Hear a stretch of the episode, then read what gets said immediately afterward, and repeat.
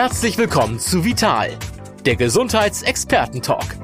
Der Talk mit Gesundheitsexperten aus allen Fachrichtungen über wichtige Basics zur Vorsorge, Heilmethoden, gesunde Ernährung, die richtige Dosis Bewegung und vieles mehr.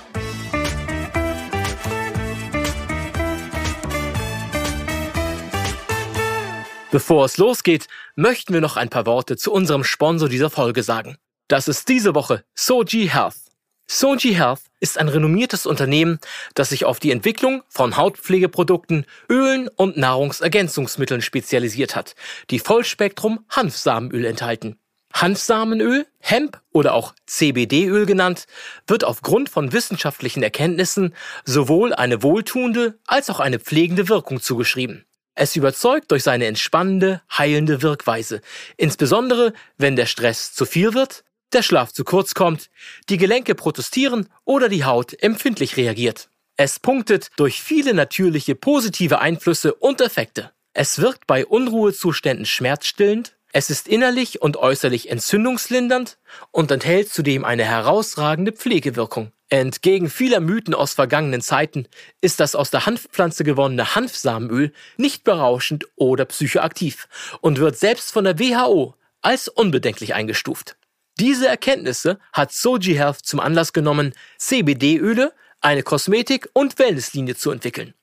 Alle Produkte harmonieren perfekt miteinander und sind ideale Begleiter für Themen wie Me-Time, Pflege, Ernährung, Beruhigung und Entspannung sowie für einen entspannteren und gelasseneren Alltag. Die Sunrise- und Sunset-Öle nimmt man unter der Zunge ein, wobei sie mit dezent frischen Zitrone-Pfefferminzaromen bestechen. Für mehr Informationen besuchen Sie Soji Health gerne auf www.sojihealth.co.uk und schauen Sie in die Show Notes dieser Podcast-Folge. Bonus. Für Ihre persönliche Me-Time hat sich Soji Health etwas ganz Besonderes für Sie einfallen lassen. Bleiben Sie am Ende des Podcasts dran. Wir laden Sie zu einer geführten Abendmeditation ein. Entwickelt und gesprochen von der bekannten Münchner Yoga-Expertin und Buchautorin Amina Züller. Mit Abendritual als entspannenden Tagesausklang in eine erholsame Nacht. Kommen Sie am Abend wieder. Überlassen Sie uns das Sprechen und genießen Sie Ihre individuelle und stressfreie Me-Time in den Schlaf. Und jetzt geht es los. Gute Unterhaltung mit dem Vital Experten Talk. Liebe Zuhörerinnen, liebe Zuhörer, herzlich willkommen zu unserem neuen Podcast, der Gesundheitsexperten und Expertinnen Talk. In dieser Folge spreche ich mit Frau Dr. Ilona Bürgel über das, was wir alle dann und wann mal mehr, mal weniger verspüren. Stress. Frau Dr. Bürgel ist Diplompsychologin aus Dresden und führende Vertreterin der positiven Psychologie im deutschsprachigen Raum. Sie ist Bestsellerautorin und Genussmensch. Besonders gern isst sie Indisch, Italienisch und Schokolade. Und die hilft ja bekanntlich gut gegen Stress. Hallo, Frau Dr. Bürgel. Ich grüße Sie, Frau Streck. Stress kann vieles sein. Ja, sogar gut. Eustress, Eustress auf Deutsch, nennt die Forschung das dann. Er treibt uns in Verbindung mit anderen körperlichen und psychischen Anreizen voran. Zum Beispiel, wenn wir arbeiten, den Kühlschrank einräumen oder joggen gehen. Stress kann uns also motivieren und dazu bewegen, Leistung zu erbringen und eine Aufgabe zu verfolgen. Also produktiv und gefordert zu sein. Dafür braucht man ein gesundes Maß an positivem Stress. Wir bleiben dann am Ball.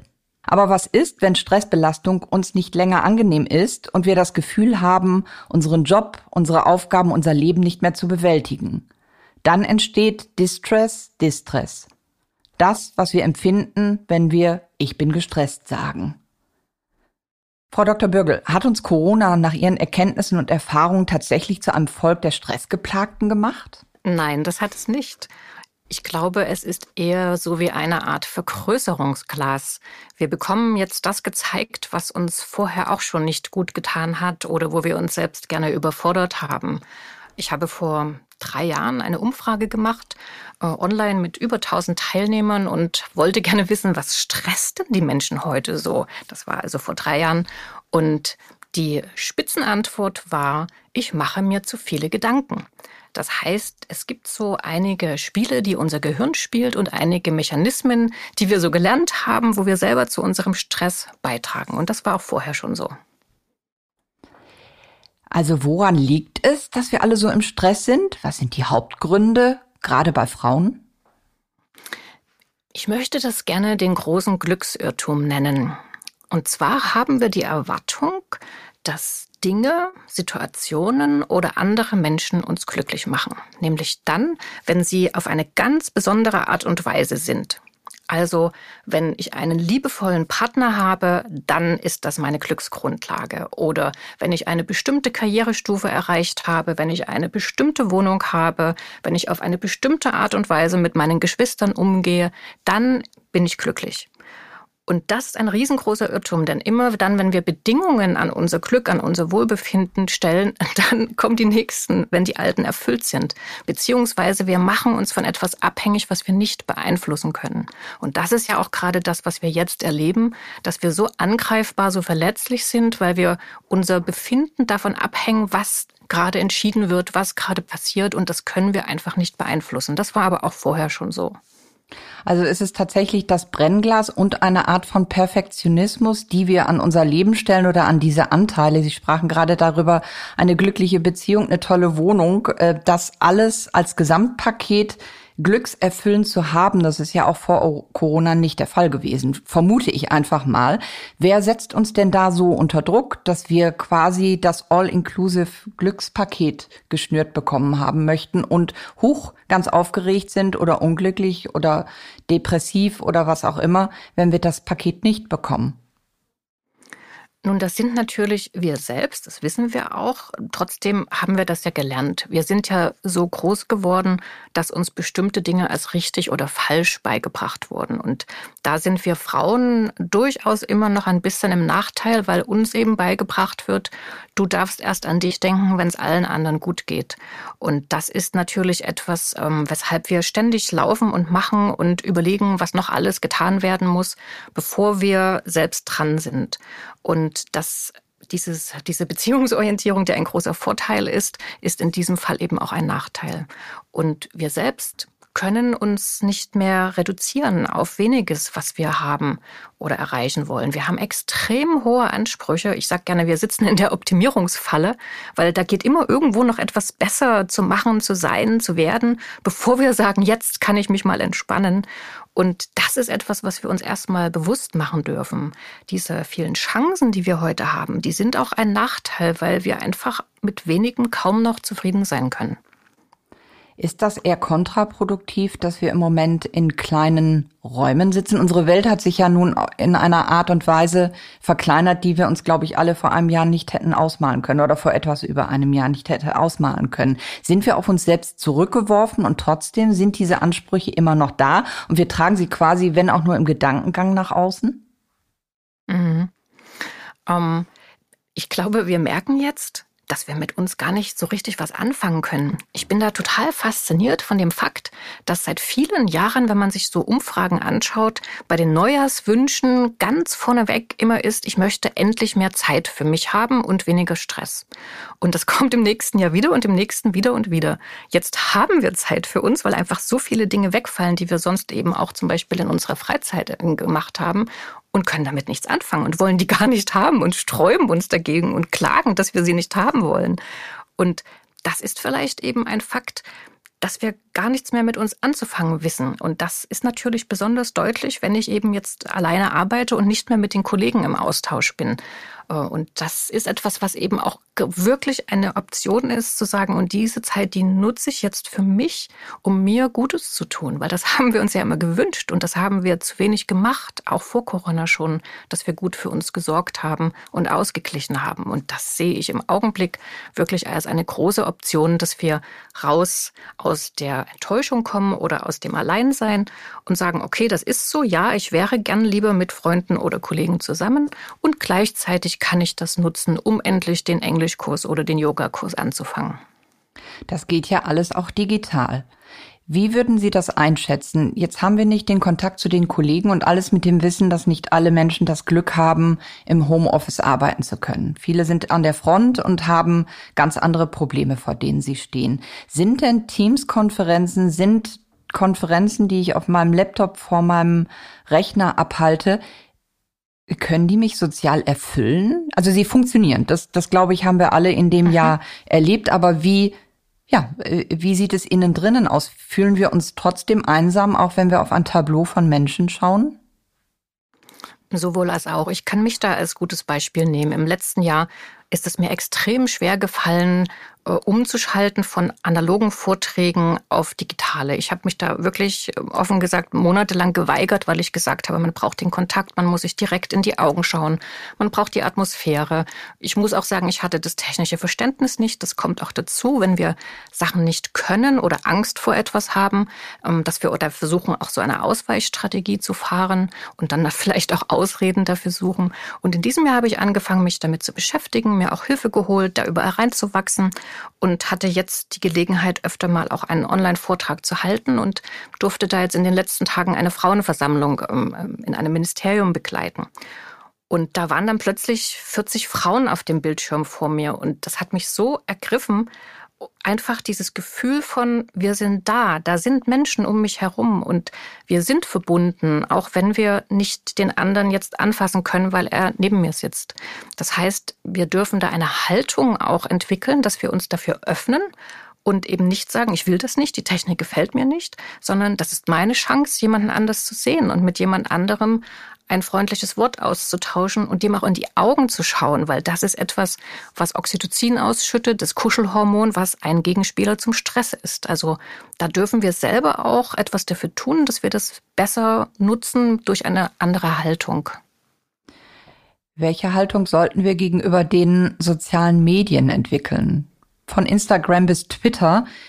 Viele sind da unterwegs. Viele spüren da auch den Druck und dann und wann geht eine Meldung durch die Medien, dass prominenter X oder Y sich da abgemeldet hat, dem berühmten äh, äh, digitalen Detox sich verschrieben hat. Sind diese Social-Media-Plattformen gut für uns in diesen Zeiten oder stressen sie uns? Hm, ich glaube, sie sind so gut oder schlecht, wie sie das immer für uns sind, äh, weil sie vermitteln auf der einen Seite eine Illusion, Freunde zu haben, tolle Kontakte zu haben, wichtig zu sein. Also wenn ich so auf meine, meine Facebook-Accounts gucke und dann sehe, diese Woche zehn mehr Likes, dann komme ich mir super toll vor, aber wehe, da steht diese Woche sieben weniger Likes. Das heißt, wir schaffen das kaum, eine Distanz zu wahren, dass das nichts mit unserer Person zu tun hat, sondern dass das eine technische Plattform ist. Sie geben die Möglichkeit, sich informiert zu halten, sich auszutauschen, vielleicht sogar auch von anderen zu lernen, indem wir Menschen folgen, die gute Lösungen für Dinge haben, wo wir vielleicht keine Lösungen haben.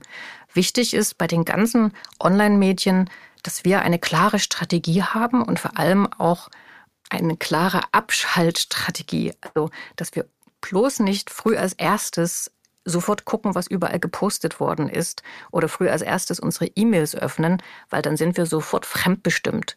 Da können wir den tollsten Plan haben für den Tag mit Prioritätenlisten und was auch immer. In dem Augenblick, wo wir das aufmachen und Informationen und Wünsche von anderen kommen, sind wir verloren, weil dann machen wir das nämlich automatisch zuerst und gehen weg von unseren Prioritäten. Das heißt, wir müssen lernen, das zu steuern und vor allem uns auch rauszuhalten. Würden Sie dann empfehlen, eine Art äh, Pausenhygiene oder wirklich auch Abstandsregelung für sich selbst und sein Leben einzurichten. Also ich ertappe mich selbst auch dabei, dass ich als erstes morgens Mails äh, angucke. Also die berühmte Work-Life-Balance ist, glaube ich, das, was ähm, in Pandemiezeiten als erstes hinten rübergefallen ist. Alles vermischt sich. In der Küche wird gearbeitet. Die Mittagspause war mal eine, die ich äh, früher vielleicht mit Kollegen verbracht habe. Jetzt habe ich, wenn ähm, wenn es äh, ein komplexer Tag ist, zwei Kinder da sitzen, einen Mann, alle sitzen im Zweifel in einer Art privatem Großraumbüro, das sie sich nie haben ausmalen können. Ist da etwas verloren gegangen in der Distanz und kann ich, kann ich mir selbst quasi eine Art ähm, Abstandsdisziplin erarbeiten, schaffen? Das glaube ich, dass vor allem in Ihrer Branche ja auch dieser Termindruck dazukommt, ne, wo das nicht ganz einfach ist, sich dann da selbst so Regeln aufzuerlegen. Ähm, das finde ich ist ein sehr, sehr wertvoller Gedanke, weil das Prinzip, dass wir keine Pausen machen, dass wir kein, nicht mehr abschalten, also vor allem von dieser Erreichbarkeit und von diesem ständigen Funktionieren, das hatten wir ja auch vorher und das werden wir in der Zukunft auch weiter haben. Und da brauchen wir tatsächlich ein, ein Pausenkonzept, wo wir auch kleine Pausen machen. Denn das ist gerade ja auch im Homeoffice die Schwierigkeit, wenn ich eben wirklich gleich neben dem Schreibtisch vielleicht das Bügelbrett stehen habe, dass ich immer so von einem zum anderen springe. Und Privatleben heißt ja nicht gleich Erholung oder Pause. Also vor allem, wenn ich dann noch äh, eine Familie versorge oder Tiere oder noch in einem Verein oder für die Nachbarn unterwegs bin.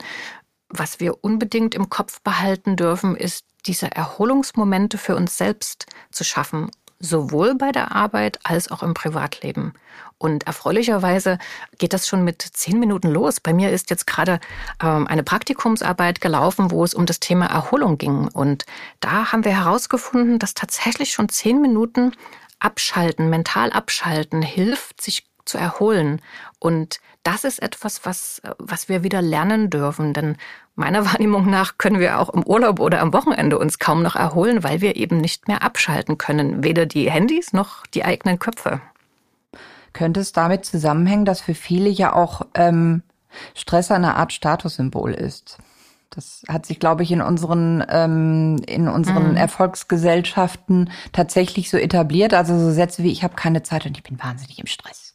Das das sind ja äh, das sind ja Sätze, die immer wieder fallen, die an aber auch aufwerten. Und das mhm. finde ich spannend in dieser Pandemie. Ich habe von ganz vielen Menschen, die vorher gesagt haben, dass sie Stress hatten, gehört.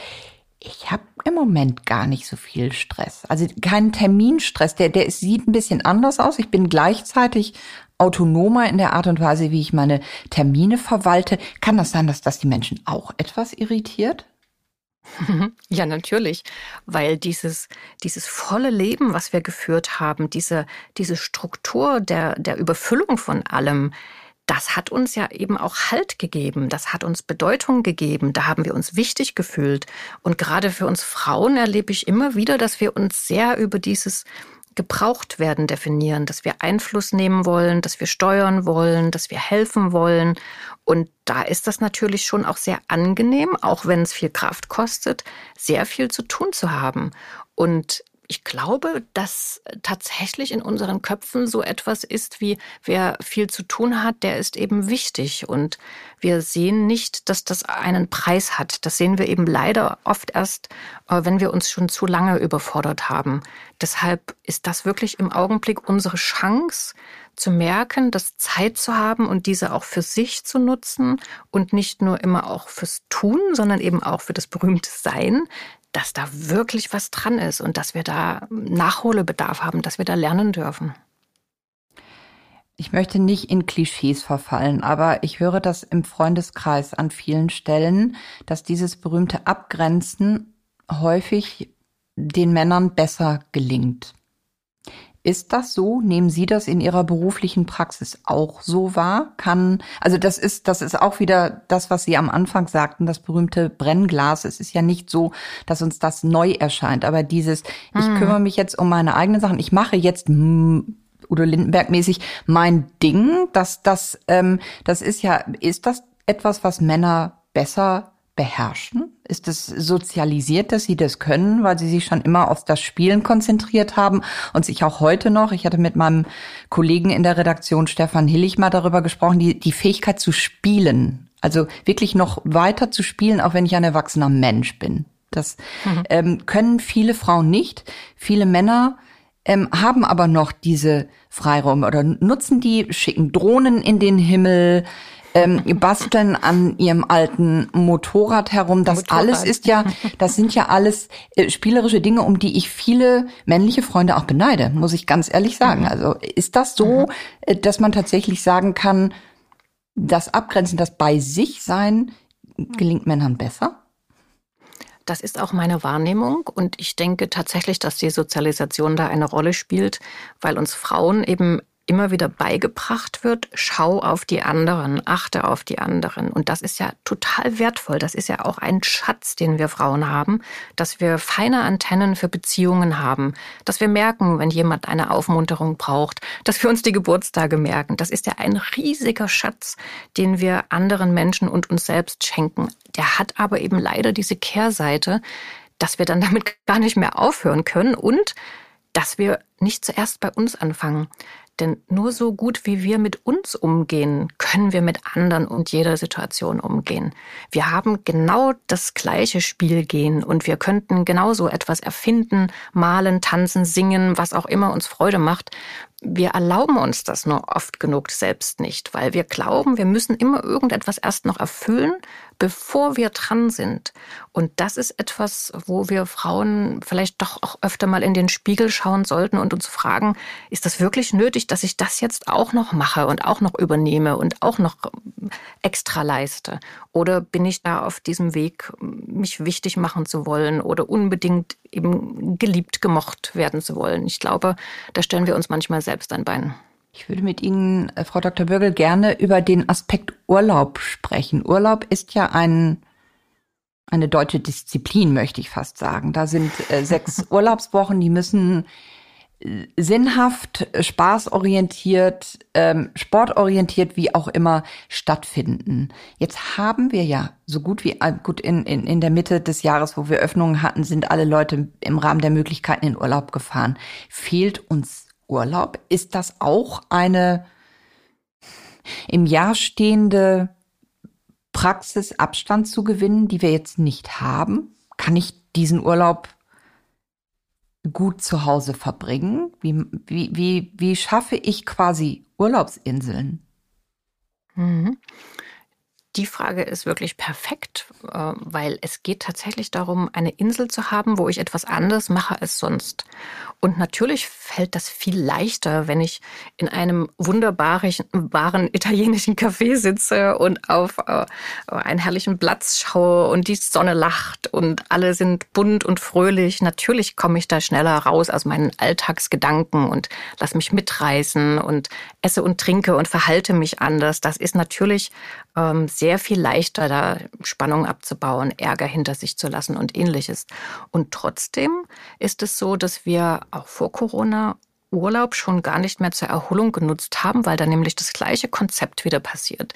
Wir wollen Leistung bringen. Wir wollen erzählen können, wo wir überall gewesen sind, was wir alles gemacht haben. Wir haben eine Liste, die wir abarbeiten müssen, was alles irgendwie ähm, in dieser Stadt oder auf diesem Berg ähm, zu erledigen ist. Wir haben uns da auch angetrieben. Und selbst wenn wir irgendwo gesessen haben und eigentlich auf den Berg geschaut haben, auf das Wasser, hört unser Gehirn nicht auf. Das heißt, dann geht das weiter. Ich muss noch das erledigen. Haben die Kollegen daran gedacht? Wie wird die Renovierung der Wohnung sein? Dieses mentale Abschalten, das ist uns auch im Urlaub immer schwerer gefallen. Und zwar, weil wir das im Alltag nicht trainieren. Und Erholung ist nichts, wo man einfach auch so auf einen Knopf irgendwo auf der Stirn drückt und sagt, jetzt bin ich im Urlaub, ab jetzt erhole ich mich. Im Gegenteil, viele unserer Hörerinnen und Hörer werden wissen, früher sind wir im Urlaub erstmal umgefallen weil wir so erschöpft waren, weil wir auch ja gerade den letzten Tag vor dem Urlaub so vollgepackt haben und dann tausend Kilometer durchgefahren sind, dass der Körper dann erstmal sagt, ich bin so müde, ich bin jetzt erstmal K.O. Und dann haben wir Kopfschmerzen, sind erkältet und brauchen drei Tage, um erstmal anzukommen.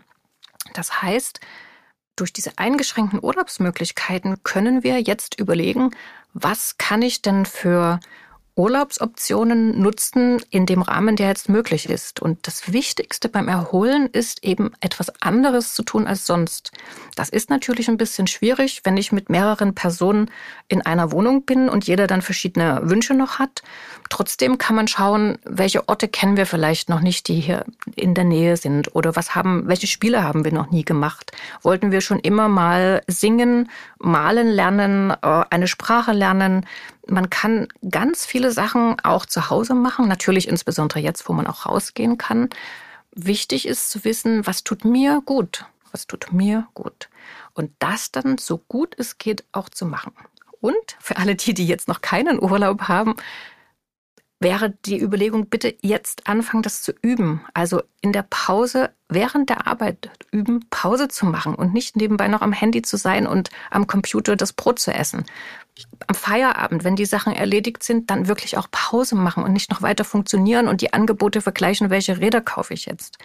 Also wir müssen lernen, aus dieser Fülle, aus diesem Überangebot auszusteigen, weil in gewisser Weise ist das der Erholungseffekt, den wir im Urlaub eben auch gesucht haben. Sie sagten gerade die Räder. Gibt es aus Ihrer Sicht eine Erklärung dafür, dass die gesamte Nation Fahrräder gekauft hat? Was ist das? Ist das ein, eine Radiuserweiterung, ähm, die jetzt zurück, äh, äh, zurückgeführt wurde auf ähm, Erinnern Sie sich noch an den Begriff Naherholung? Das war etwas, was ich als Kind ganz furchtbar ja. fand, weil meine Eltern ja, sind zur Naherholung gefahren. Das hatte immer etwas Piefiges, es hatte etwas, ja, genau. es hatte etwas so was, Kleines. Machen, wo man gar nicht mit möchte. Genau, man möchte auf keinen Fall mit. Und jetzt äh, äh, sind alle rasend interessiert an der Naherholung. Mhm. Und zur Naherholung kommt man ja hin, aber möglichst auch mit einem E-Bike. Das ist ja, ich glaube, die E-Bikes haben sich noch mehr verkauft als die anderen Fahrräder. Wie, wie erklären Sie sich diesen Hype? Das sind ja Dinge, die, die sich jetzt natürlich konfiguriert haben. Und ich stelle mir oft die Frage, warum ist es das? Was ist das? Wenn wir beide jetzt unseren Optimismus ausleben, könnten wir sagen, die Menschen haben erkannt, wie wichtig es ist, sich zu bewegen und in der Natur zu sein. Ähm, das ist vielleicht auch so. Ich glaube, wir Menschen haben eben immer doch ein, ein Lösungshirn und dass man eben sagt, ich kann jetzt nicht weit wegfahren, also versuche ich etwas im Umkreis zu machen und eben auch mal weg vom Auto, weil wir haben ja in den letzten Jahren doch auch alle ein bisschen was gelernt, so im Sinne von Nachhaltigkeit und Umweltschutz. Und deshalb glaube ich, ist das so eine, eine neue Zeit der Räder. Allerdings sieht man eben auch äh, an den E-Bikes, dass wir uns auch nicht zu sehr dann wieder sportlich anstrengen sollte.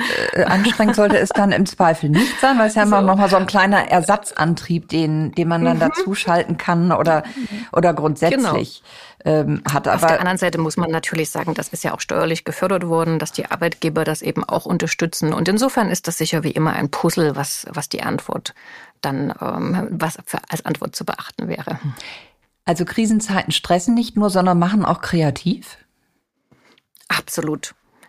Wir alle haben ja schon einiges gemacht, was wir vielleicht vor einem oder zwei Jahren niemals gemacht hätten. Also wenn ich jetzt alleine hier an unseren Podcast denke oder was ich an Online-Präsentationen inzwischen gemacht habe oder Online-Bücher ähm, zu schreiben, das, das sind ja Sachen, die, ähm, wo man manchmal etwas vor sich herschiebt, äh, was man vielleicht nicht äh, haben möchte oder was man noch nicht verstanden hat.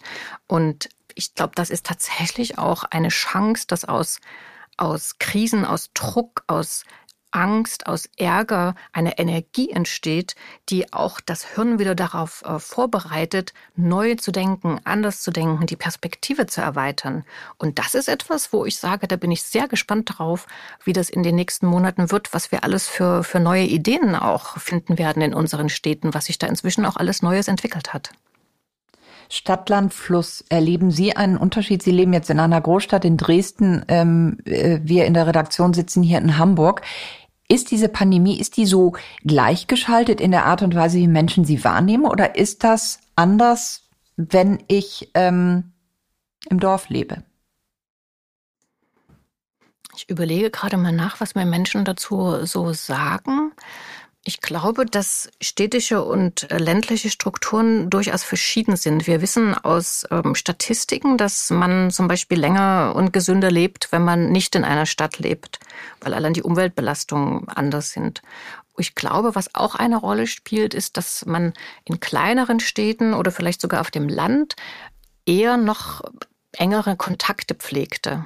Also das ist etwas, was ähm, wo, wo wir vielleicht als Städter das verlernt haben, eben wirklich auch nach dem Nachbarn zu schauen oder dass es eben bestimmte Rituale auch gibt, die gepflegt werden, wo jetzt auch aus meiner Sicht die Chance ist, das wieder zu tun. Also wirklich nach dem Nachbarn mal zu schauen oder anzubieten. Ich habe gerade eine Suppe gekocht, wollen Sie auch einen Teller? Weil man weiß, der ist auch im Homeoffice und ist vielleicht alleine. Soziale Kontakte, soziale positive Gefühle sind das Wertvollste, was es für uns Menschen gibt. Also von allen guten Gefühlen, die wir haben können, sind die sozialen die aller, allerbesten. Also das ist so etwas wie Zusammengehörigkeit, Verbundenheit, Teamgeist, gemeinsam lachen, gemeinsam lernen, Hilfsbereitschaft, Mitgefühl. Und das ist etwas, ähm, was es vielleicht ein bisschen weniger in den Städten in der letzten Zeit gegeben hat, aber was wir alle jetzt auch wieder lernen und kultivieren können.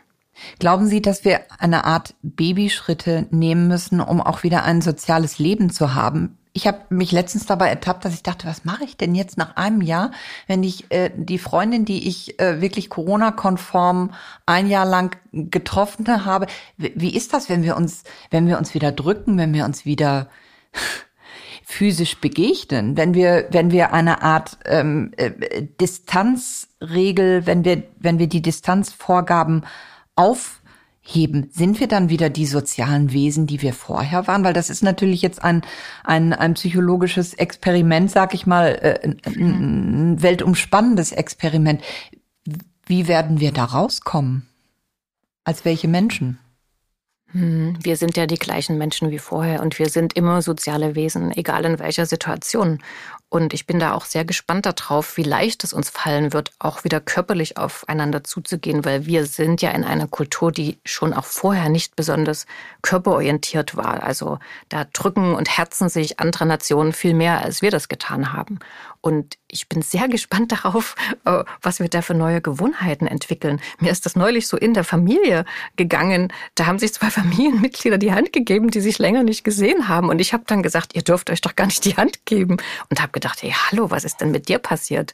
Und äh, für uns ist das extrem wichtig, dass wir auch, sobald es irgendwie wieder geht, körperliche Nähe herstellen. Also das Drücken, Streicheln, Hände geben, ähm, das ist etwas, was wiederum das Oxytocin ausschüttet, was der Gegenspieler zum Stresshormon ist. Und das ist etwas, was wir uns ganz schnell wiederholen dürfen. Und auch jetzt schon, weil wir reden ja darüber, wie kann man auch Stress abbauen, ähm, wo es immer geht, äh, drücken, streicheln, knuddeln, also innerhalb der Familie oder auch wer ein Haustier hat. Also wirklich nochmal eine Streicheleinheit mehr geben. Ähm, zur Not auch, ähm, weil Massagen ja im Augenblick auch nicht so gehen, äh, sich selber mal eine Fußmassage, eine Handmassage geben oder auch ganz bewusst den Körper pflegen, nicht nur so schnell, schnell, weil das ist etwas, was unser Wohlbefinden steigert und was wirklich extrem Stress abbaut. Ich glaube, ein ganz wichtiger äh, Faktor, den wir in diesem Jahr gesehen haben, ist der wachsende Faktor Einsamkeit. Nicht jeder hat einen Menschen, den er mhm. ähm, berühren kann und auch nicht jeder ist in einer Beziehung, die so glücklich und liebevoll ist, dass man sich berührt. Also ich glaube, da sollten wir auch ganz realistisch sein. Glauben Sie, dass deshalb kaum Hunde in Tierheimen mehr sitzen? Also es ist ja, glaube ich, das erste gewesen, das ist ja. Tierheim bei mir um die Ecke bei Hagenbeck. Vorher haben da immer ganz viele Hunde gebellt und dann bin ich irgendwann spazieren gegangen und dann dachte ich, was ist denn jetzt los? Und dann kamen aber mhm. auch die Nachrichten, dass, äh, äh, dass selbst die äh, die schwierigsten kleinen hässlichen Kröten ein neues äh, Heim gefunden haben. Und dann war ich ganz, ganz froh und glücklich, dass, irgend, dass sie jetzt irgendwo in einer Wohnung so lieb gehabt werden und nicht mehr am, am Gitter stehen und quasi darum werben müssen, nach Hause genommen zu werden. Also es, es ist, unsere Natur ist es ja, gemeinsam zu sein und äh, Einsamkeit ist ein definitiver Stressfaktor. Oder wie schätzen Sie das ein? Ja, da haben wir ja inzwischen auch neue Studien, die zeigen, dass das auch richtig krank macht, wenn Menschen sich einsam fühlen. Und da betone ich jetzt auch nochmal das Fühlen, weil sich ja auch Menschen einsam fühlen, die mit anderen zusammen sind. Also man muss nicht allein sein, um sich einsam zu fühlen. Und da sind wir eben auch wieder bei unserer Wahrnehmung, weil das Gefühl der Einsamkeit entsteht eben ja auch, wenn ich mich zum Beispiel nicht verstanden fühle oder eben nicht geliebt fühle, auch innerhalb einer Familie. Und deshalb glaube ich auch, dass die Tiere gerade so ein, ein, ein, ein großes Begehren ausgelöst haben, weil ein Tier liebt mich immer, wie ich bin. Und das ist etwas, was eben wir Frauen uns auch so sehr wünschen, wobei das auch bei Männern so ist. Wir Menschen wollen gemocht, wollen geliebt werden. Wir brauchen diese Resonanz von anderen. Und weil das so ist, machen wir uns eben auch so abhängig davon und tun so viel, was wir glauben tun zu müssen, um liebenswert zu sein. Und ich hoffe sehr, dass die Tiere auch tatsächlich bei den neuen Frauchen und Herrchen bleiben und nicht, wenn wir dann irgendwann eine neue Normalität haben, dass man dann merkt, dass jetzt eben der Hund doch wieder anstrengend ist und er dann wieder zurück ins Tierheim wandert. Sind wir bei der ganz großen gesellschaftlichen Frage. Kommen wir das ist auch eine Frage, ob man, glaube ich, äh, Optimist ist oder Pessimist. Ähm, komm, kommen wir anders und neu aus dieser Pandemie heraus? Ich denke da öfter drüber nach und werde das auch öfter gefragt. Und ich glaube, wir dürfen da alle bei uns selbst anfangen. Denn wenn wir alle ein Konzept entwickeln, jeder für sich, wie kann ich meine Werte, die guten menschlichen Werte, nach denen wir uns ja alle auch vor der Pandemie schon gesehnt haben, wie Zusammenhalt, wie Umweltbewusstsein oder ähnliches, wie kann ich das in meinem Alltag leben? Dann haben wir doch alle schon was geschafft. Denn das wird das werden, woran sich das entscheidet. Nicht, dass wir uns das vornehmen und dass wir das alle toll finden, wenn wir uns äh, irgendwie anders verhalten würden. Die Frage ist, was tun wir wirklich? Und das wird damit losgehen, wie oft wir reisen wollen in Zukunft oder ob wir wirklich 70 Käsesorten brauchen, die in der Theke liegen und uns dann beschweren, wenn nun ausgerechnet die eine, die ich so gerne mag, eben nicht da ist. Wo wir wieder bei der Frage sind, welche Bedingungen habe ich dafür, dass ich mich wohlfühle? Und je weniger die sind, je, je menschlicher die sind, umso leichter kann ich mir die selbst erfüllen. Bereichern Sie Ihre Me-Time durch Soji Health Produkte. Ideal für die Erholung nach Stresssituationen oder Trainingsbelastung. Die verwöhnenden Gesichts- und Körperpflegeprodukte von Soji Health enthalten wohltuendes Hanfsamenöl, das zu den kraft- und wirkungsvollsten Verbindungen der Natur zählt. Sie sind besonders gut verträglich und deshalb für jeden Hauttyp geeignet. Sie mindern Fältchen und können selbst zur therapiebegleitenden Pflege bei Neurodermitis, Rosatia oder Akne verwendet werden. Sie spenden viel Feuchtigkeit, unterstützen den natürlichen Hautschutz, beugen Entzündungen vor und tragen damit zur Verbesserung des Hautbildes bei. Auch die Sinne werden angesprochen. Die natürlichen ätherischen Öle von Lavendel, Bergamotte und Zitrone verleihen der Körperpflege einen angenehm zarten Duft.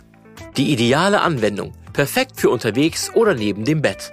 Der Soothing Topical Roll-On löst effektiv verspannte Muskeln und ist ideal zur sanften Linderung von alltäglichen Schmerzen und Steifheit nach sportlichen oder intensiven Aktivitäten.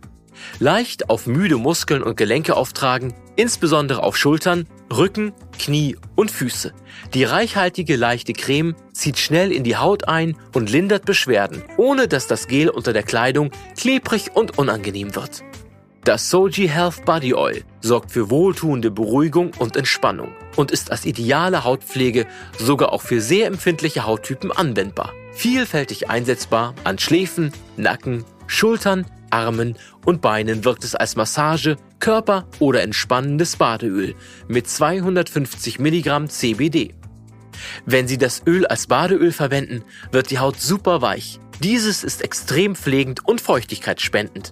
Für mehr Informationen besuchen Sie Soji Health gerne auf www.sojihealth.co.uk und schauen Sie in die Shownotes dieser Podcast-Folge. Weiterhin gute Unterhaltung wünscht Soji Health.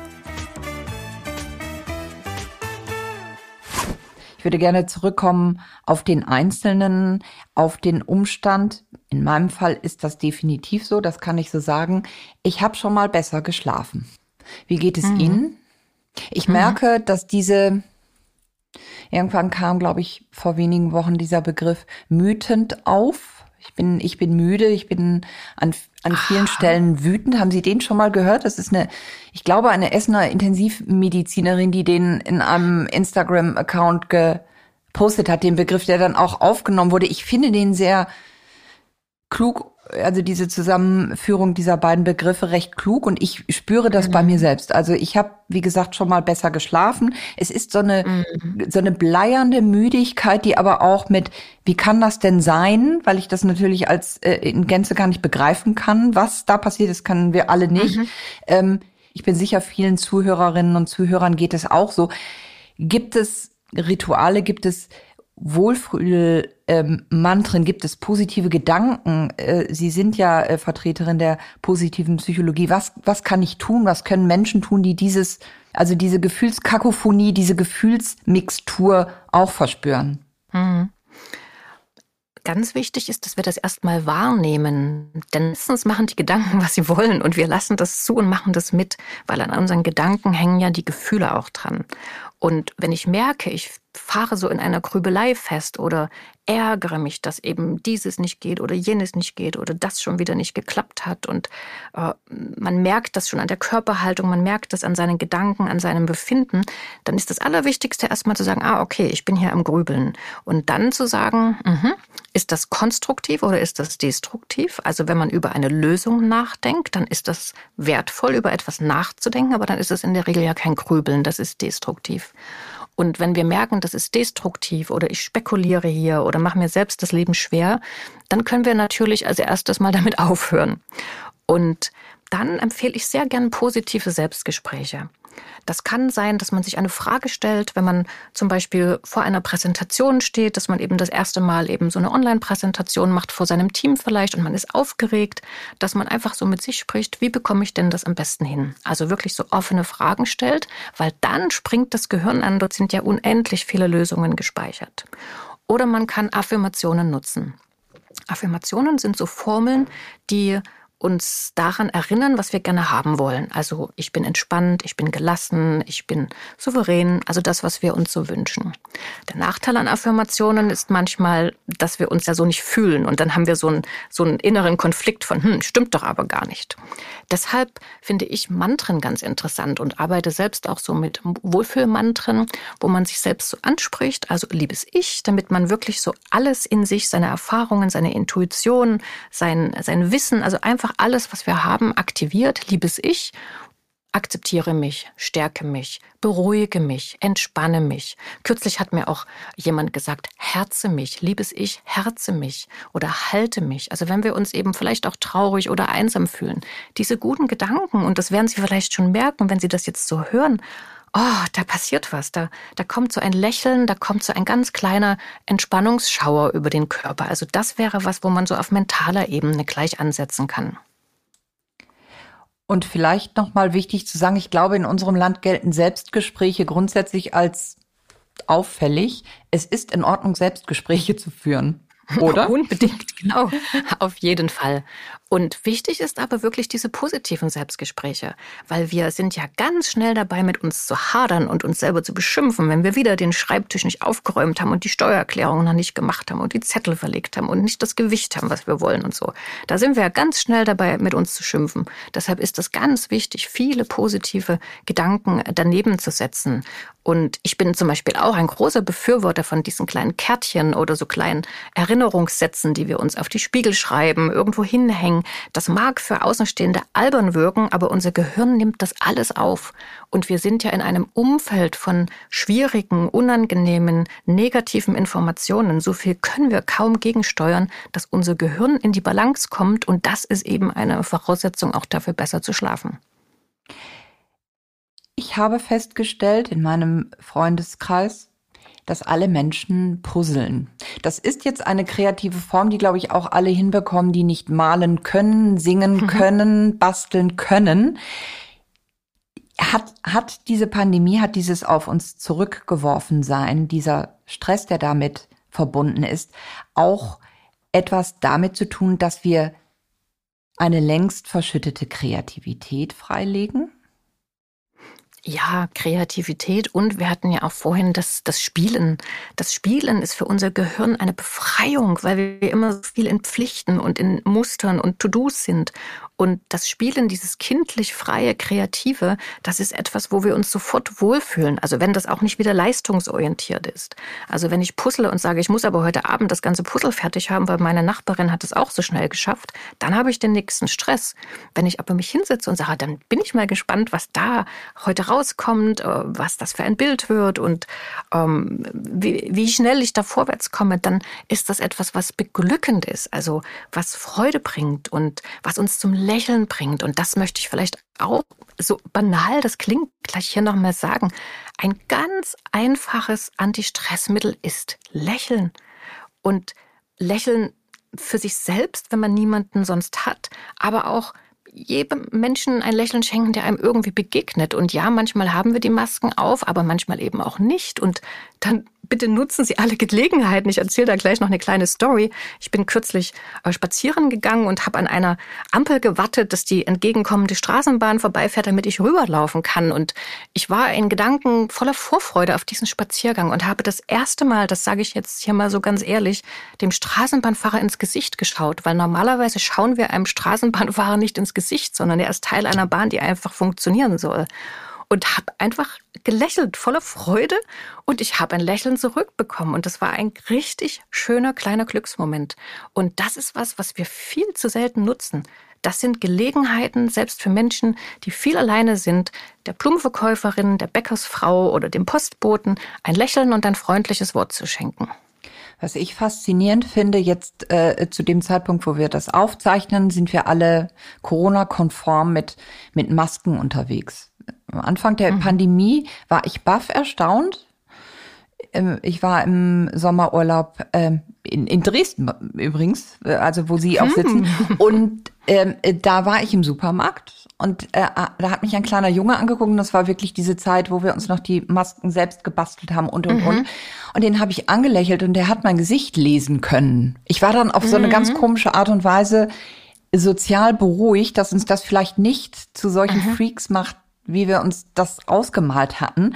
Aber was Sie da sagten, ich freue mich inzwischen, wenn ich ähm, ich sitze jetzt gerade auch einer Kollegin gegenüber aus der Technik, die hat jetzt keine Maske auf, ich habe auch keine Maske auf. Ich freue mich darüber, dass ich unverhüllte Gesichter wieder sehen kann. Mhm. Ich, ich freue mich mhm. darüber. Also das ist, äh, genau. das ist mir ein, äh, das ist mir eine große Freude, die Kollegin äh, so, so zu sehen.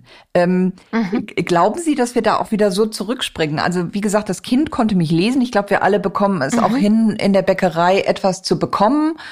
Ähm, auch wenn wir alle ein bisschen wie durchs Wasser sprechen und irgendjemand vielleicht dreimal nachfragen muss, was, was hätten Sie gerne? Möchten Sie ein Franzbrötchen? Ich habe das nicht richtig verstanden. Also, ja. das haben, da, da glaube ich, ist der Mensch auch sehr anpassungsfähig. Mhm. Ähm, aber das Zurückspringen, also für mich kann ich nur sagen, also ich freue mich auf den Moment, wo mir die Leute wieder so begegnen und ich diese Gesichter sehen kann. Aber es mag kulturell bedingt sein. Ja, ich möchte gerne da was nochmal unterstreichen, was Sie sagen, dass wir uns an dem freuen, was da ist. Weil viel zu häufig hoffen wir, dass wenn dann das so und so sein wird, also wenn ich wieder nach Asien fliegen darf, dann wird es mir wieder gut gehen. Aber in der Zwischenzeit haben wir ja auch Sachen, über die wir uns freuen können. Und was wir, glaube ich, vor der Pandemie vergessen hatten, war uns an diesen ganz kleinen Sachen, an den scheinbar Selbstverständlichkeiten zu freuen, wie eine lächelnde Kollegin gegenüber zu haben und das auch noch zu sehen.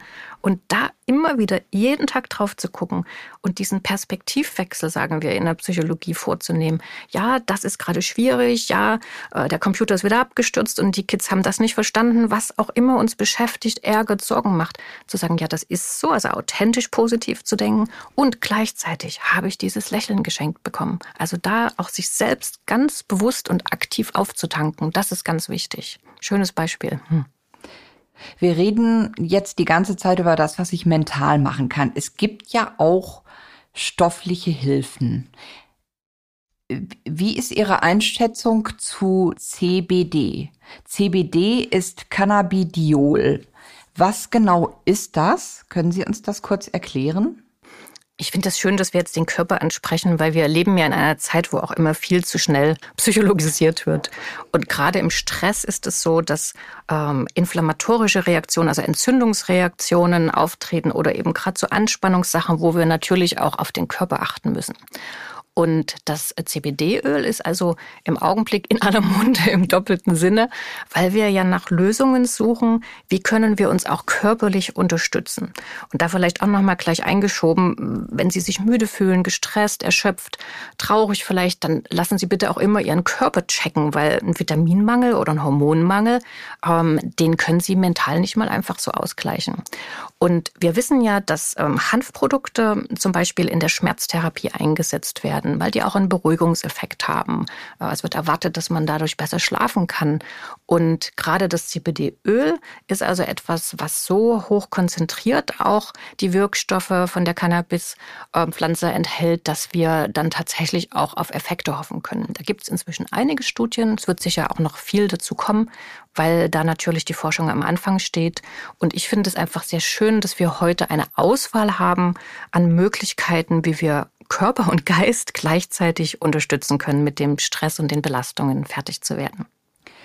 Je nachdem, äh, in welcher Generation unsere Zuhörerinnen und Zuhörer verortet sind. Vielleicht müssen wir noch mal ganz klar machen, das ist nicht haschisch, das ist nicht ähm, berauschend. Es ist ein genau, das ist nicht äh, THC, das, das ist CBD, THC, das sind zwei das verschiedene eine, Genau, Sachen, das sind genau. zwei Mhm. verschiedene Dinge. Also äh, bevor da vermutet wird, dass wir hier das äh, berauschende Mittel äh, äh, bewerben, was übrigens als Medizin seit Anfang 2017 Mhm. freigegeben ist, davon reden wir hier nicht. Äh, Es ist Mhm. ein, ein nicht berauschendes, also ein nicht psychotropes äh, Mittel. Genau. Ich glaube, das ist der, der Fachbegriff dafür. Mhm. Ähm, Und ich glaube, man kann da auch eine sehr schöne Faustformel mit dazu geben. Wenn Sie etwas rezeptfrei in Deutschland erhalten, dann können Sie ähm, sich sicher fühlen, dass das gut geprüft ist und dass Sie da auch äh, keine Bedenken haben müssen, dass ähm, da solche Wirkungen wie bei einem äh, Rauschmittel bei Ihnen auftreten werden. Äh, was noch wichtig ist, wir sprechen gerade von stofflichen Mitteln. Was würden Sie sonst noch empfehlen? Es klingt vielleicht banal, aber Lavendel ist es. Ähm, was, was würden Sie sonst noch empfehlen, wenn Sie sagen, ich bin jetzt so umgetrieben, ich, ich äh, habe ich hab eine diffuse Stresssituation, in der ich mich vermute oder befinde. Was würden Sie noch empfehlen, jenseits der Dinge, die Sie gerade schon beschrieben haben, die, die ich mental bei mir selbst quasi etwas umstellen kann? Ich bin immer ein großer Freund davon, ähm, einen ähm, Bodycheck machen zu lassen, damit ich erstmal weiß, wo stehe ich eigentlich. Weil wir substituieren zum Beispiel Vitamine häufig, ohne zu wissen, wie hoch eigentlich unser Defizit ist oder ob wir überhaupt eins haben. Ähm, was wir heute auch wissen, um nochmal auf die Körperreaktionen auch zurückzukommen und diese inflammatorischen Reaktionen, die Entzündungsreaktionen, die an allen Zivilisationskrankheiten beteiligt sind, äh, ist das Thema Omega-3-Fettsäuren sehr interessant, womit äh, wir uns ein bisschen mehr beschäftigen sollten. Aber auch eben, weil Sie Lavendel sagen, Düfte. Also das muss auch nicht immer was ganz Kompliziertes sein, sondern ähm, unsere Omis hatten das auch schon. Äh, und Lavendel oder Rose zum Beispiel sind Düfte, die entspannen. Und ich bin ein ganz großer Rosenverehrer und finde, das ist auch so eine Pflanze, die uns Frauen so gut nicht nur in der Hand zu Gesicht steht, sondern dass so ein Duft eben auch so, so ein, ein, eine Weiblichkeit in uns bestärkt, dass wir ähm, mehr auch wirklich so, ja, dieses Frausein, dieses Schönsein, sich wohlfühlen, dass wir das zum Beispiel auch mit Düften stärken können.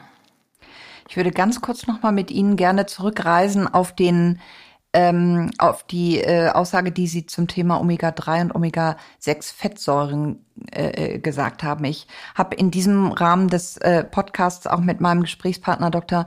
Matthias Riedel viel darüber gesprochen, die diese Fettsäuren, die äh, unter anderem in Ölen stecken, die werden ja zunehmend wichtiger. Wir kommen ja aus Jahren, wir erinnern uns, wo irgendwie auf jedem Produkt, das tut es jetzt noch, steht, ähm, Fett reduziert und und und. Also äh, Dr. Riedel sagt, das ist eigentlich das Schlimmste, was wir hätten machen können. Ähm, Fett ist gut, es muss nur das Richtige sein. Es sollte nicht die Pommes sein, in der Transfette stecken, sondern eben gute äh, Fette und Öle. Glauben Sie, nämlich Omega-3 und Omega-6 Fettsäuren stecken auch in Hanföl. Äh, glauben Sie, dass diese Öle auch, ähm, was, was Ihre Berufsdisziplin angeht, einen hohen Effekt haben können? Wie viel Omega-3 oder Omega-6 in Handfüllen stecken, weiß ich nicht. Ähm, ich denke, wir müssen mehr nachdenken bei dem, was wir essen. Also äh, uns, ich glaube, die Faustformel ist einfach so natürlich wie möglich. Sie haben schon die Transfette angesprochen, weil die sind immer in verarbeiteten Produkten drin. Also dadurch, dass das noch nicht deklarationspflichtig in Deutschland ist, ist, glaube ich, der gesunde Menschenverstand da gefragt. Und natürlich ist es sehr wichtig, dass wir für unsere Psyche, für unsere Seele auch eine Unterstützung holen, wenn wir merken, die Belastung ist jetzt so hoch, dass ich das alleine nicht nicht mehr schaffe. Und da sind wir bei all den Sachen auch, die wir jetzt gerade gesagt haben. Also ob das ein Hanföl ist oder ein Lavendelduft, ähm, ob das eine schöne Entspannungsmusik ist. Wir haben einfach ganz viele Möglichkeiten, uns etwas Gutes zu tun, unser Gehirn zu unterstützen, Stress abzubauen. Wir müssen es nur tun. Und ich würde sehr gerne noch ergänzen, Bevor Sie sich entscheiden, was Sie nehmen, was Sie nutzen, was Sie testen, sollten Sie klar formulieren, was Ihre Erwartung ist. Was möchten Sie erreichen? Denn der eine von uns möchte vielleicht einfach sechs Stunden am Stück durchschlafen, der andere möchte sich fitter fühlen, der nächste möchte gelassener bleiben. Also schreiben Sie das ruhig auf und dann überlegen Sie, auf welchem Weg kann ich mir da Unterstützung eben durch ähm, Zusatzstoffe zum Beispiel holen. Jetzt möchte ich noch mal kurz mit Ihnen darüber sprechen, wenn man Sie auf Ihrer Internetseite, mögen Sie ganz kurz Ihre Internetseite kurz benennen, wie die heißt? Für Sehr unsere gerne, so wie ich. Genau, www.ilonabürgel.de. Dort finden Sie mich. Und dort finden Sie auch im Abbinder den Umstand, das hatte ich im, äh, in den einführenden Worten gesagt, dass Sie so gerne Schokolade essen. genau. Was ist so toll an Schokolade?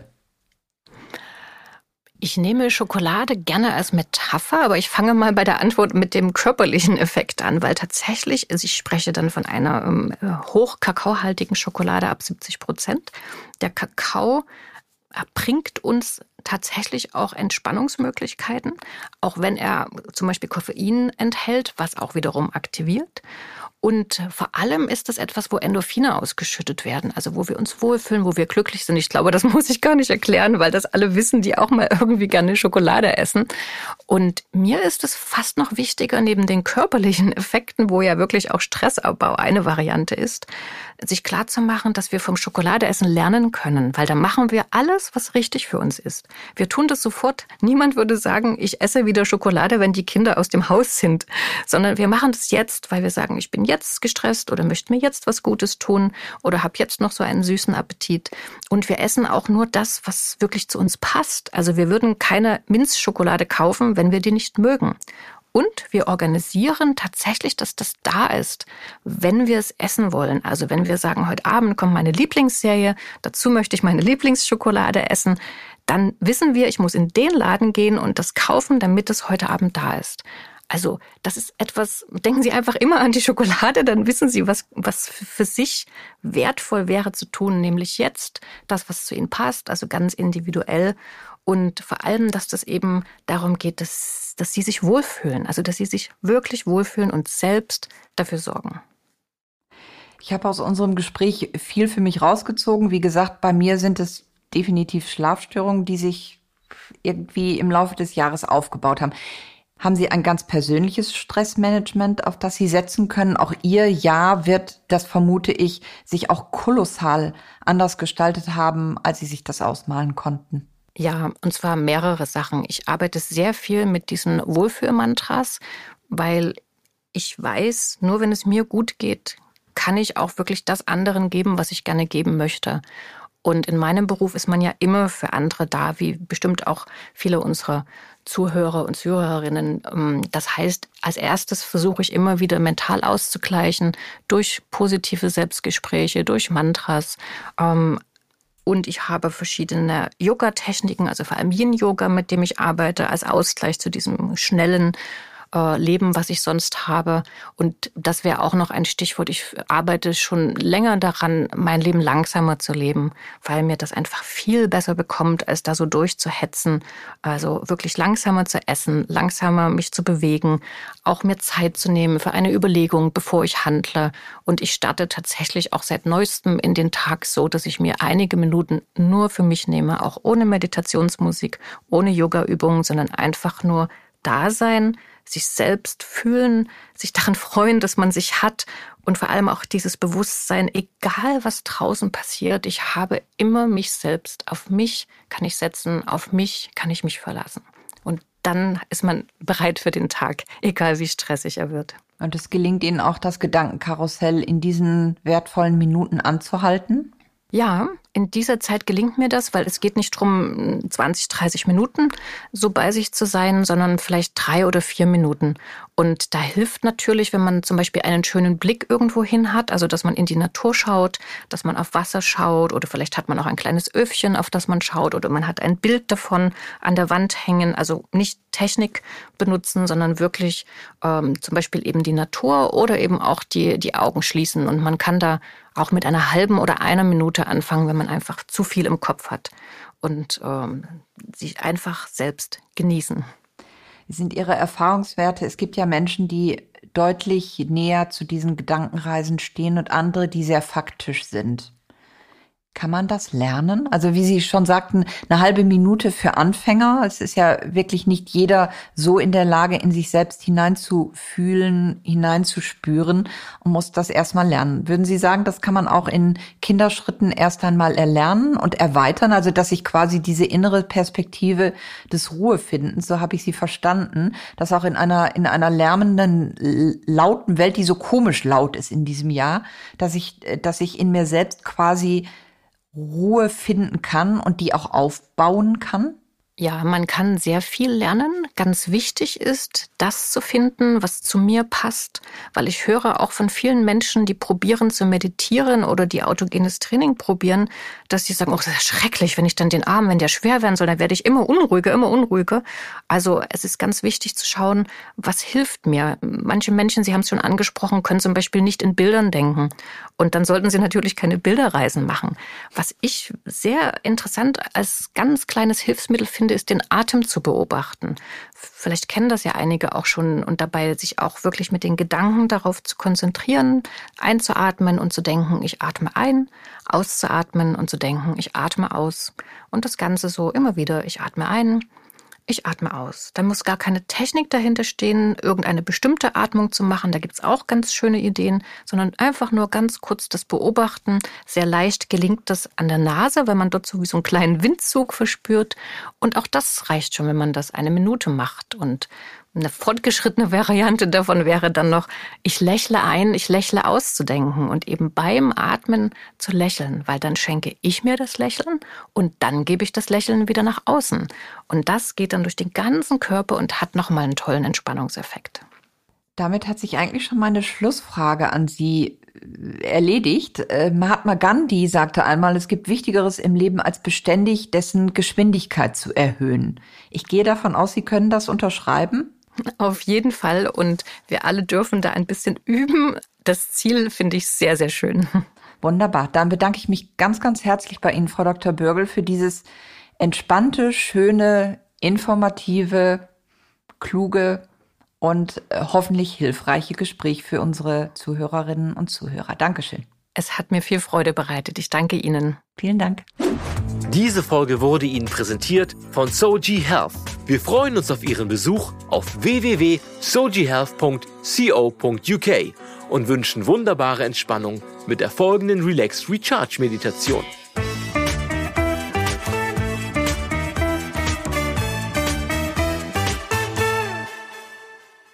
Hallo, liebe Zuhörerinnen und Zuhörer. Ich heiße Amina Züller und begrüße euch ganz herzlich zu meiner kleinen Abendmeditation. Ihr könnt eure Meditation auch gerne mit ein wenig Hanföl unterstützen, wie von Suji Health. Die haben übrigens auch ein tolles Bad- und Körperöl, was man für ein herrliches Entspannungsbad verwenden kann. Baden und Meditation ist eine tolle Kombination, um sich zu entspannen. So, und jetzt kann es losgehen.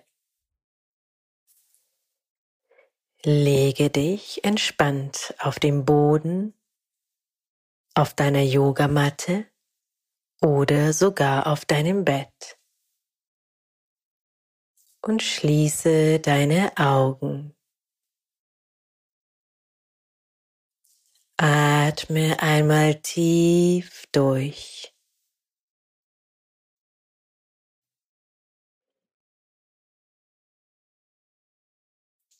Bringe langsam deine Aufmerksamkeit zu deinem Hinterkopf.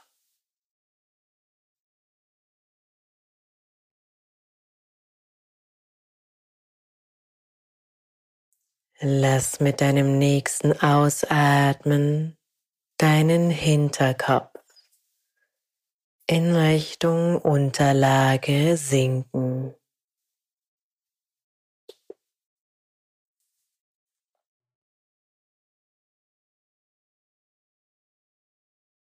Gib das ganze Gewicht von deinem Kopf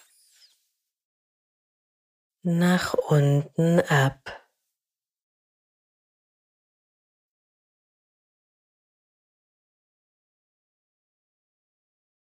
Wandere langsam mit deinen Gedanken in Richtung Nacken.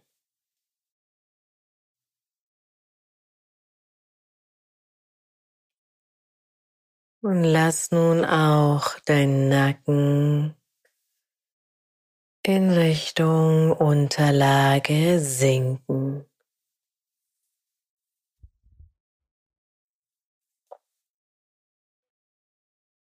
Spüre, wie mit jedem Ausatmen deine Nackenmuskulatur sich vollkommen entspannt. Lass los.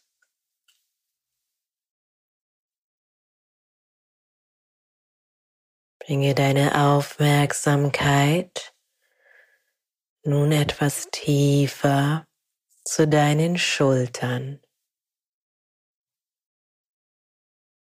und zu den Schulterblättern.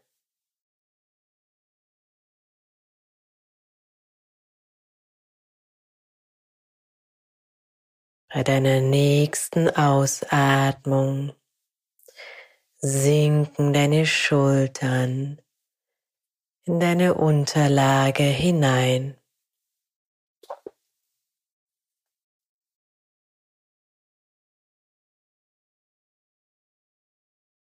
Deine Schulterblätter werden ganz weit und weich.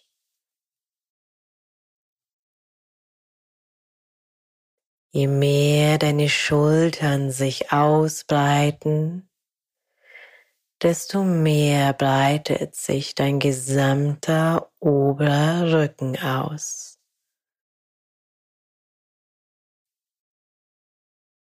Alle Muskeln beginnen sich hier zu entspannen. Lass los.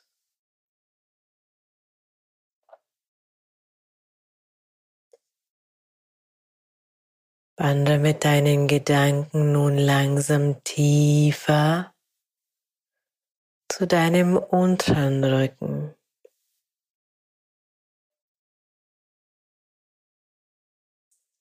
Bei der nächsten Ausatmung sinkt dein Unterrücken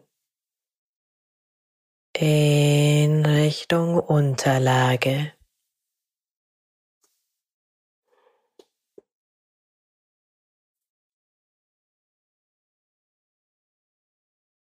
Lass los.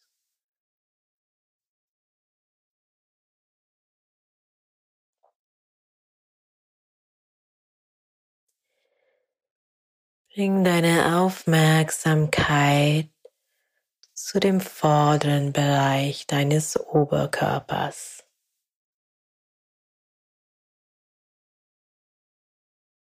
Und lass nun mit dem Ausatmen Brustkorb und Bauch nach unten sinken.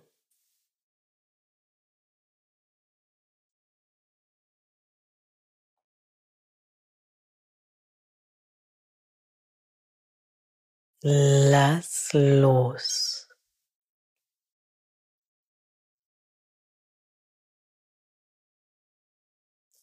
Spüre, wie dein Oberkörper sich mehr und mehr entspannt.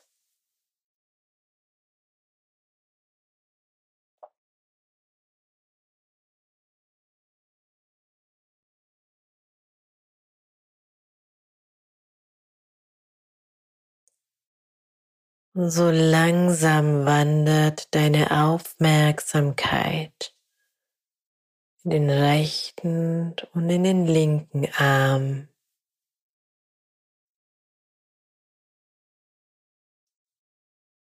Lass nun deine Arme in Richtung Unterlage sinken. Deine Arme werden ganz, ganz schwer.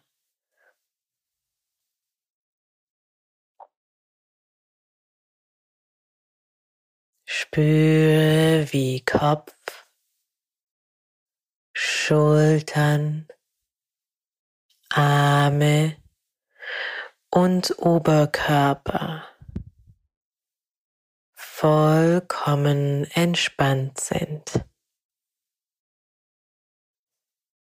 Lass los.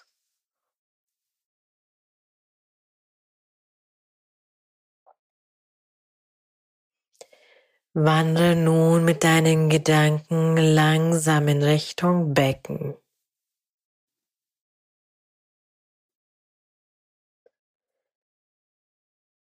Mit deiner nächsten Ausatmung sinkt dein Becken tief in deine Unterlage hinein.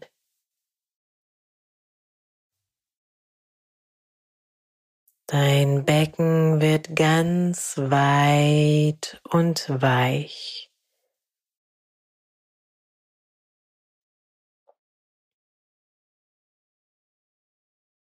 Lass los.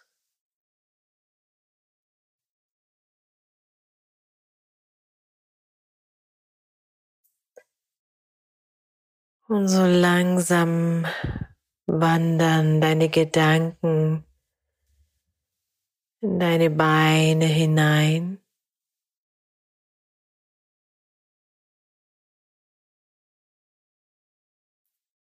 Und auch hier lässt du vollkommen los.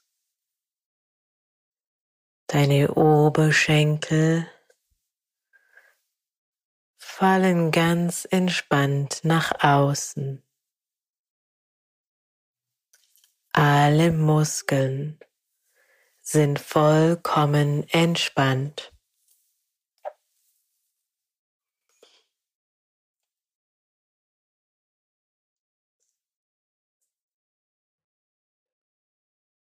Deine Kniescheiben sind ganz entspannt.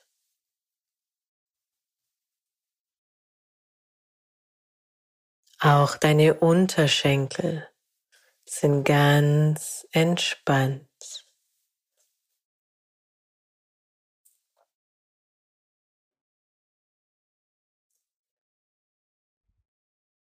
Deine Füße fallen ganz entspannt nach außen.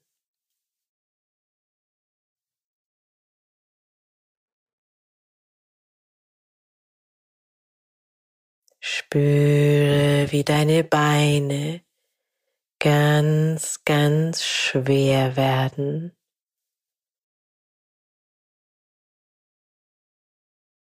Und wie sie tief in deine Unterlage hineinsinken.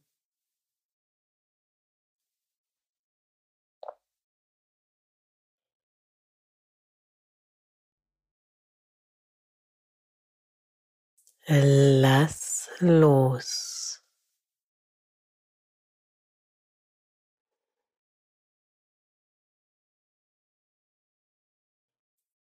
Lass mit jedem Ausatmen deinen gesamten Körper tief in deine Unterlage hineinsinken.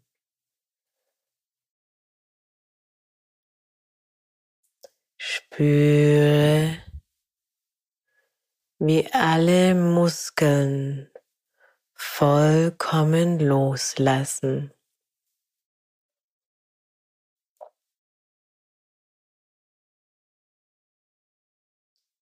Und nun stelle dir einen Ort vor, einen wunderschönen Ort, an dem du gerne sein möchtest. Es kann ein Ort sein, an dem du schon einmal warst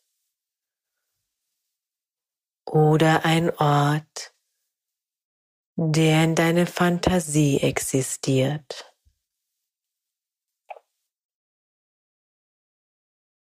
Male diesen Ort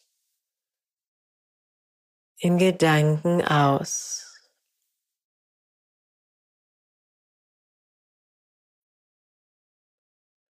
Ein Ort voller Freude und Leichtigkeit.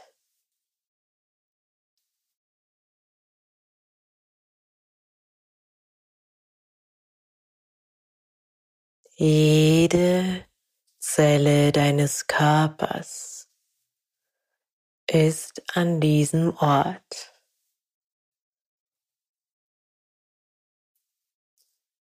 Du fühlst dich wohl, leicht und frei.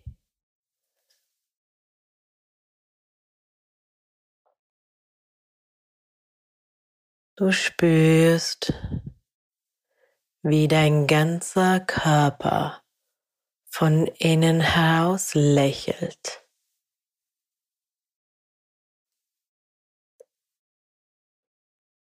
Und mit diesem Gefühl, mit diesem inneren Lächeln, kehre langsam mit deiner Aufmerksamkeit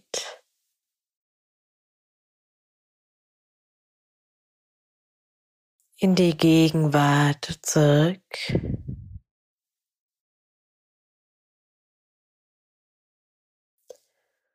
Oder wenn du das Bedürfnis hast, einfach weiter liegen zu bleiben, dann bleibe gerne liegen und lass deine Augen geschlossen.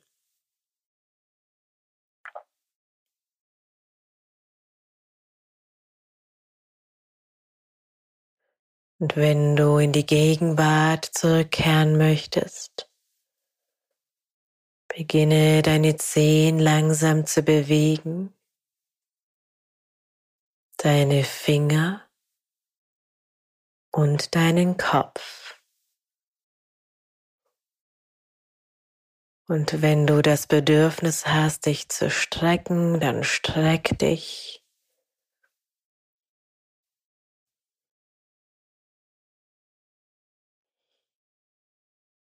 und roll dich langsam auf die Seite und komme über die Seite nach oben zum Sitzen.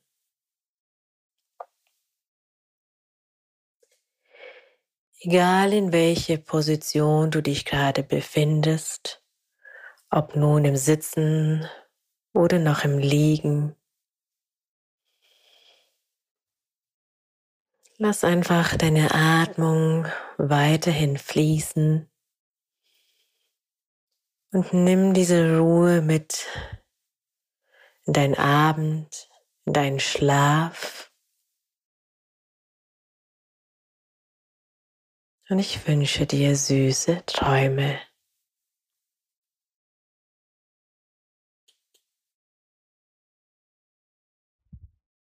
Ich danke dir. So, ich hoffe, du fühlst dich nun wunderbar entspannt. Wenn du Lust hast, noch weiter mit mir zu üben, dann findest du mich auf meinem YouTube-Kanal www.youtube.com slash aminazüller oder in meinem Studio in München, Aminas Werkstatt in der Müllerstraße 33, entweder live vor Ort oder im Livestream Online-Kurs.